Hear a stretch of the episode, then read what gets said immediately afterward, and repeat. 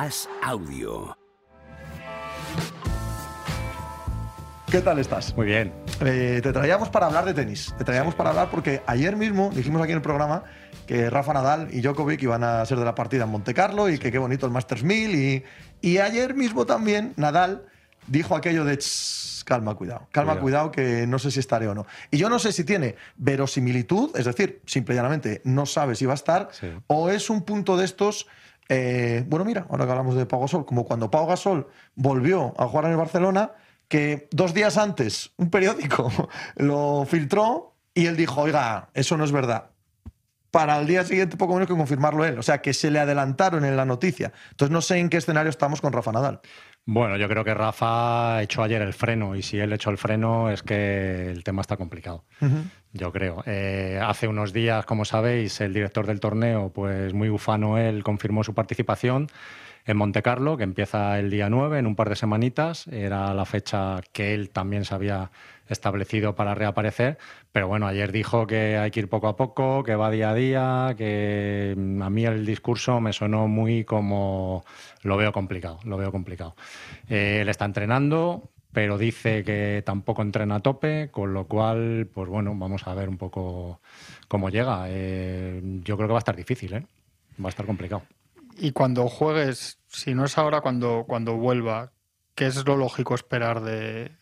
¿cuánto tiene que modular la gente la- las expectativas de lo que sabemos, lo que hemos aprendido a conocer de Rafa Nadal y lo que podemos esperar en 2023? Vamos a ver, pues eh, con Rafa Nadal te puedes esperar cualquier cosa. O sea, esto ya estamos acostumbrados a cualquier tipo de, de sorpresas y a que las predicciones y los pronósticos nos, lo- nos los derrumbe, ¿no?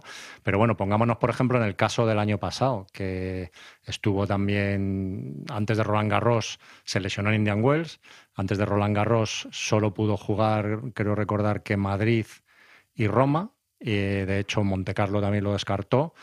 En Madrid estuvo mal, en Roma de allí salió cojo y llegó a Roland Garros y ganó el 14, ¿no? Entonces es, un, es muy complicado hacer cualquier pronóstico con él. Pero bueno, le va a costar, yo creo, subirse al carro porque ya estamos viendo que Alcaraz viene como una moto, que hay gente jugando bastante bien y sobre todo también que va a reaparecer Djokovic en Monte Carlo y este tío tiene un hambre de lobo porque este no perdona nada. Es que está- no solo hambre. A ver, ciñámonos a desde julio del año pasado, ¿vale? Desde semifinales de cuartos de final de Wimbledon, que Nadal se retira por lesión. No Sí. juega la semifinal de Wimbledon. O sea, fíjate si está roto, que no juega una semifinal de Wimbledon. En ese momento, Djokovic está arrasando. Djokovic gana Wimbledon, pero vamos, o sea, con un nivel de tenis alucinante. Sí. De hecho, eh, Djokovic juega, como quien dice, cuatro torneos el año pasado, porque por el tema del COVID no puede jugar más. No le cuenta Wimbledon para el ranking y aún así acaba o el 1 o el 2 del ranking. O sea, es un nivel alucinante el que tiene Djokovic. Desde ese instante, Nadal no juega la gira americana, partido de prueba en Cincinnati, me parece que fue. eh, cae enseguida en el eh, US Open contra Sí. el Tiafoe, ¿no? Eh, Lesionado también. lesionado también. Luego, las ATP Finals pierde todos los partidos salvo el de Casper Ruth. Casper Ruth no cuenta, porque yo solo lo he visto perder partidos. Sí. No lo he visto otra. Es verdad que es un tipo bien colocado en el ranking, entiéndanme el chiste, ¿no? Pero siempre que va a finales, siempre que tal, es un jugador al que Nadal, Alcaraz y demás eh, abusan de él, como quien dice. Entramos en esta temporada, juega en Australia, se lesiona, dos partidillos y estamos en abril. Eso es todo lo que ha jugado Nadal desde julio. sí. Pues desde entonces, todo lo que ha jugado Djokovic, arrasa. Arrasa, salvo la final de la ATP Finals contra Claro. Rune, todo lo demás arrasa. Por eso digo No, que, no va- hay que, no hay que dejar de ser optimista No, con, Nadal en Roland Garros, pero, Pero en es, fin. es lo que os digo, que es va a ser difícil subirse al carro, sobre todo por eso, por, por Djokovic, ¿no? Pero bueno, eh, hay que tener en cuenta también otro tema, que Nadal ahora eh, llevaba 18 años entre los 10 mejores del Sí, mundo y esta semana ha salido de ahí. ¿Qué implica eso? Pues que en los sorteos va a tener peores sorteos también, que te vas a poder encontrar a Djokovic o Alcaraz en unos cuartos de final. Bueno, ya se lo encontró el año pasado. Ya se lo encontró el año Sí, pasado, sí. pero Djokovic bueno. Nadal fue el- quizá el partido del año, ¿no? pero que venía, diríamos, de una situación que estaba ahí dos del mundo y tal, y ahora al caer, pues se le va a poner más complicado todavía. Pero bueno, no sé, yo confío mucho en él. Yo la verdad es que no sé si es una- un acto de fe ya o lo que sea de tantos años, pero espero que, que a pesar de todas las señales que él está emitiendo su cuerpo ya continuamente, que tiene 36 años y que evidentemente más pronto que tarde tendrá que dejarlo, pues vamos a ver un poquito este año cómo, si, si consigue arrancar y cómo arranca y cómo se reengancha, ¿no? Eh, a ver, con verle en Roland Garros bien, yo creo que ya nos podemos dar un poco con un canto en los dientes este año. Esperemos. Es que me parece que si existe algún objetivo Claro. realista de Nadal es Roland Garros. Exacto. Nada más. Exacto. Nada más en la temporada, ¿no? Sí, es que hay, hay varios comentarios hablando de la retirada, como si se está retirando por capítulos, pero es que yo creo que los, los grandes tenistas se van así, ¿no? Jesús, yo creo que igual por, el- por cómo es el, el tipo de deporte y el calendario, porque lo hemos visto en Federer, lo vimos en, en Serena, digo en recientes. O sea, esto no es como el fútbol el baloncesto, que hay una temporada, ¿no? Acaba un verano y Mm. si no vas a jugar tienes que salir el 5 de julio a decir, oiga usted, hasta aquí he llegado El esto. que no juego, sí. Estás probando el físico, no sé qué, deciden, hay un momento que tú ya sabes más o menos, por, por ejemplo, con Federer y Serena eran hechos consumados, no lo habían anunciado, ya sabías que estaban... Sí, No, pues esto acabará sucediendo también con Nadal, ¿no? Pero que no, yo creo que, que, es, que, es, que es natural un poco por el propio ritmo del, del tenis y que ellos intentarán, o sea, que no, ¿no? Sí, pero bueno, en el caso de Nadal, no sé, tener- hay que tener en cuenta también que, por ejemplo, el año que ha pasado no jugó eso prácticamente nada, pero acabó ganando, es que la memoria es frágil, ¿no? Acabó ganando Sí, sí. dos Grand Slam, ¿no? Acá no. Que sí, que sí, que sí. No, no, dos Grand Slam y que, a ver, no me dejes mentir, no había perdido un partido en toda la temporada, algo que no había hecho jamás Sí. hasta la final de Miami, Hasta que es el torneo que estamos disputando Indian ahora mismo. No, no, se- Indian Wells lo gana. In- No, Indian Wells lo pierde y se lesiona contra Fritz. Sí, en si la no final, equivoco, contra Fritz. final. Es en- Y Miami no lo juega. Vale, Exacto. bueno, pues Indian Wells no Sí, había perdido ni un partido. exacto, y luego llega a cuartos de final. Bueno, llega a semifinales de Wimbledon. O sea, gana dos Grand Slam, llega a semifinales de Wimbledon y no la pierde. Claro. No la juega por lesión, pero no la pierde. Esa es la historia de Nadal, ¿no? Que él se ve con un tenis suficiente y potente y tremendo, estando bien físicamente, como para ganar lo que sea. El problema es que, es, también es lo que dice él, sin partidos, sin jugar partidos, al final es complicado tener ese ritmo y llegar a un torneo grande y ganarlo. Y cada vez es más complicado que coja ese ritmo y esos partidos. Con lo cual, bueno, es un tema que él tiene que ir valorando. Vamos a ver este año. Yo no es, infor- no es información, es una teoría que tengo y que llevo pensando mucho tiempo. El año que viene hay Juegos en París Sí. Sí. y se juega en Roland Garros el torneo de tenis. Y Rafa Nadal tiene dos oros olímpicos, es un tío que está implicadísimo con todo el tema del equipo español, que los juegos le ponen como nada, y yo creo que él tiene la ilusión y la esperanza de llegar ahí y de intentar hacerlo bien y el, co- y el COE reforma los estatutos, le damos otra vez la bandera, sale allí delante de todo el mundo y un, un homenaje tremendo en París y tal. Pero no sé, es un poco una teoría que tengo. Él no lo ha llegado a decir nunca, pero vamos a ver si consigue alargarlo. ¿eh? ¿Qué sería para él quintos? ¿Eh? ¿Qué juegos serían? Pues él empezó en Atenas, empezó muy O sea, está en jovencito. 2004 ya. ¿no? Sí, sí, Sí, él está en cuatro, 2004, ocho, juega el doce. doble solo con Carlos Moyá. Ujú. Y luego gana el oro en Sí, en Pekín.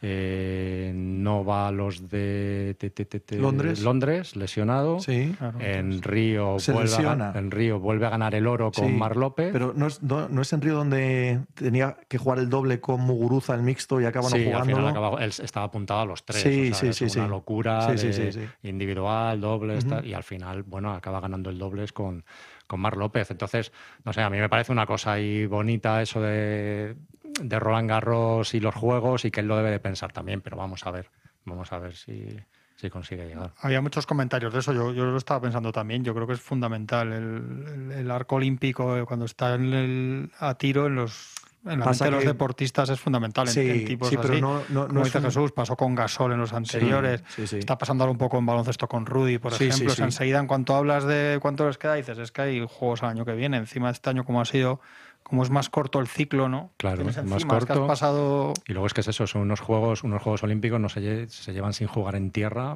Yo no recuerdo unos juegos en tierra, y estos van a ser en tierra Barcelona. en Roland Garros, en Barcelona, ¿no? Barcelona Sí, 92, sí. Jordi Arrese y, sí, sí, y Conchita y Arancha y estas ¿Cómo se llamaba el, el suizo que gana Mar Rosset. Mar Rosset, Rosset, Mar Rosset, sí, Qué sí. cabeza tenía, ¿eh? Era más grande la cabeza de. Rosé que, que, que Jordi Arrese. Era un tocho. sí, ¿Verdad? sí, sí, sí. cuando jugaban en la final, cuando jugaban del lado de acá Roset y del lado de allá eh, Arrese, era realmente un hobbit contra un ent. O sea, era, era, la cosa más exagerada de tamaño que he visto nunca en ningún deporte, aquella final de Barcelona Un 92. poco pivot balcánico, ¿no? Eso, más, que, más que jugador de tenis, ¿no? Sí, sí, sí. Eh, dado que estamos en el Masters 1000 de eh, Miami, estamos en octavos de final. La final de Indian Wells fue Alcaraz-Medvedev, los dos tenistas del año con Djokovic cuando le dejan competir. Podemos casi, no, no apostar porque no sabemos, pero vaya, lo lógico es esperar que el domingo se vuelvan a enfrentar en la final de Miami, ¿no? Vamos En, a un- ver, en una sí. pista, perdón, más rápida que Indian Wells, Sí. algo que Medvedev agradece. No sé si Sí, le va mejor o no, porque en pista rápida el otro ya gana un US Open, por lo tanto mal no le va. buenos cabreos. eh, se agarró el pobre Medvedev con la pista de, de Indian Wells, que menudo, menudas movidas que tuvo allí con los jueces. Y lo lógico es lo que dices tú, ¿no? Que vayan avanzando y que se llegue un poco hacia esa final.